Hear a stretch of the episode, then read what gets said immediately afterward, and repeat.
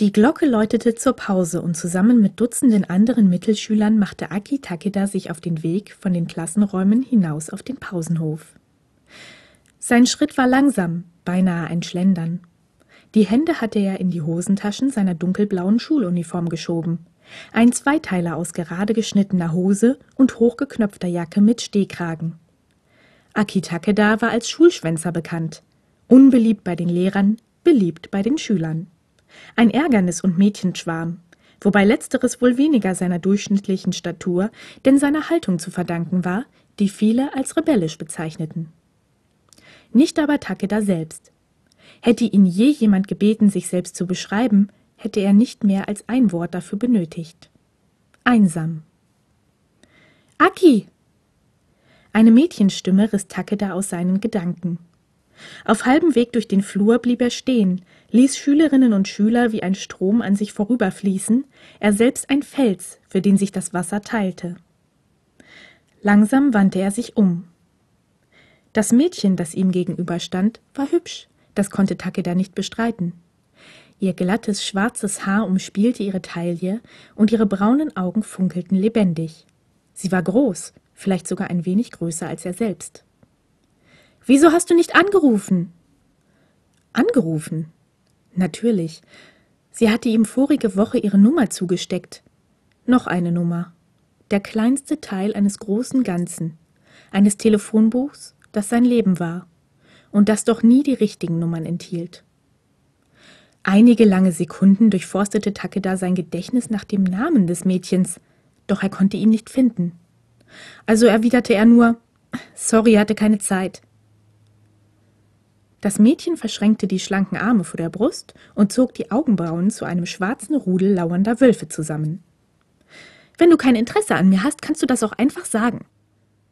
Ihre direkte Art irritierte Takeda, wenn auch nicht genug, um die Fassade der Gleichgültigkeit sinken zu lassen, die er das vergangene Jahr über um sich her aufgebaut hatte.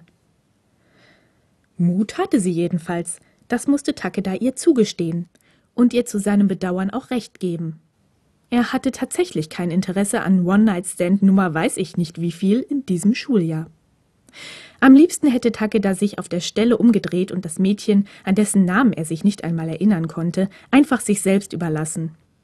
Stattdessen aber hörte er sich sagen, nach den Ferien gehe ich auf eine Oberschule in Osaka, dann sehen wir uns sowieso nicht mehr. Er konnte sich nicht erklären, woher diese Worte gekommen waren.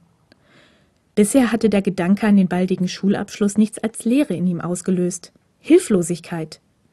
Und plötzlich hatte sein Gehirn gänzlich ohne sein Zutun einen Weg für seine Zukunft ausgeheckt, der Takeda nun, wo er darüber nachdachte, als der einzig logische erschien. Er würde sich bei der Seiko Gakuen Oberschule in Osaka einschreiben. Das ist so ziemlich die blödeste Ausrede, die ich je gehört habe. Das Mädchen, Takeda hatte beinahe vergessen, dass sie immer noch da war. Sorry. Mehr konnte er nicht sagen, weil er genau wusste, dass sie recht hatte. Ja, ist klar. Dann viel Glück in Osaka. Vorausgesetzt, du findest eine Schule, die jemanden wie dich freiwillig aufnimmt. Und damit warf sich das Mädchen das lange Haar über die Schulter und stolzierte an Takeda vorbei auf den Hof hinaus. Vielleicht hätte er sie zurückrufen sollen. Vielleicht hätte er ihr sagen sollen, dass es nicht an ihr lag. Vielleicht. Doch es war ihm gleich, was sie von ihm hielt, was sie ihren Freundinnen über ihn erzählen würde. Wichtig war einzig und allein seine Angst, dass sie auch mit ihren letzten Worten Recht behalten könnte, weil sie der Typ Mädchen war, der einfach immer Recht behielt. Er war so besessen von seinem neuen Plan, dass ihm selbst der feuchte Glanz, der in ihren Augen schimmerte, als sie an ihm vorüberschritt, nur wie ein kleiner, unbedeutender Preis für etwas Großes, Bedeutsames vorkam. Und dafür verachtete er sich.